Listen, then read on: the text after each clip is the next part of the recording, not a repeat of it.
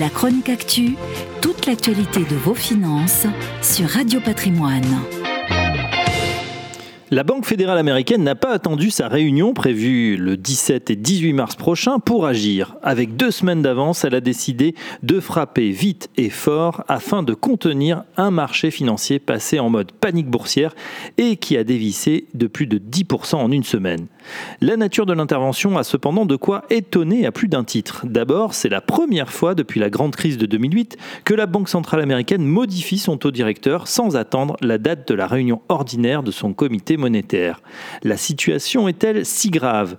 Nul ne le sait pour le moment, mais le scénario d'une propagation de l'épidémie à travers le monde, risquant d'entraîner une crise sanitaire d'une ampleur inconnue jusqu'ici, inquiète visiblement Jérôme Powell, dit Jay Powell. En effet, au fur et à mesure que l'épidémie progresse, des pans entiers de l'économie des pays concernés s'arrêtent ou stagnent.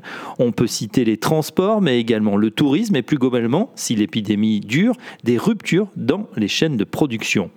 À terme, ce que l'on craint, c'est bien que cette crise sanitaire paralyse l'activité économique et provoque sinon une dépression, une récession, voire même une déflation. Les fondamentaux de l'économie américaine restent solides, toutefois, le coronavirus présente des risques évolutifs pour l'activité économique, explique le communiqué de la Banque centrale américaine.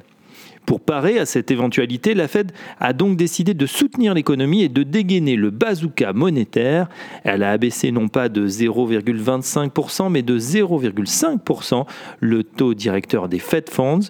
En clair, le coût de l'argent est en baisse, mais est-ce que ce sera suffisant pour endiguer la panique? Les opérateurs de marché à cette annonce se sont montrés sceptiques, le rebond attendu n'a pas eu lieu. Certains pensent en effet que la puissante banque américaine centrale a dégainé trop fort et trop tôt. Ce geste ne lui laisse pas beaucoup de marge de manœuvre au cas où la situation se compliquerait encore plus.